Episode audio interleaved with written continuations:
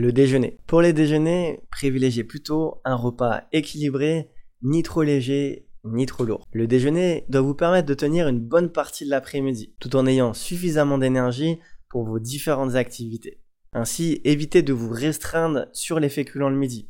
Mangez à votre faim tout simplement, ni plus ni moins. En effet, si vous en mangez trop peu, vous risquez rapidement d'avoir faim après votre déjeuner et d'être plus facilement attiré vers les aliments gras et sucrés. Évitez les fast-foods le midi ou les formules rapides à base de boissons sucrées et de desserts, avec des pâtisseries par exemple. Les choix le midi vont dépendre des alternatives que vous avez à votre disposition. Si vous avez par exemple un restaurant d'entreprise ou une cantine qui propose des assiettes équilibrées, c'est parfait. Ça peut également être un restaurant qui propose des assiettes équilibrées sous la forme de plats du jour. Ça peut tout à fait convenir aussi.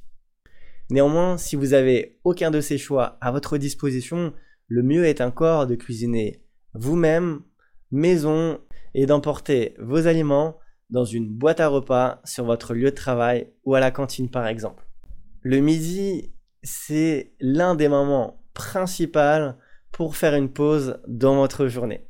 Ainsi, prenez le temps de vous arrêter. Consacrez au moins 30 minutes à l'ingestion de votre repas afin de vous détendre, de bien déguster vos aliments et de bien mastiquer pour avoir toute l'énergie pour bien repartir du bon pied dans vos activités. La composition. Veillez à avoir au minimum dans votre assiette des féculents et des légumes.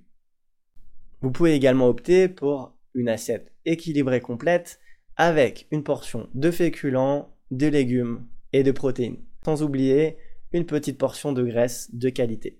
Je vous invite à consulter le texte en description qui vous donnera de nombreuses idées de déjeuner équilibré à prendre tout au long de l'année afin de préserver votre forme et votre santé.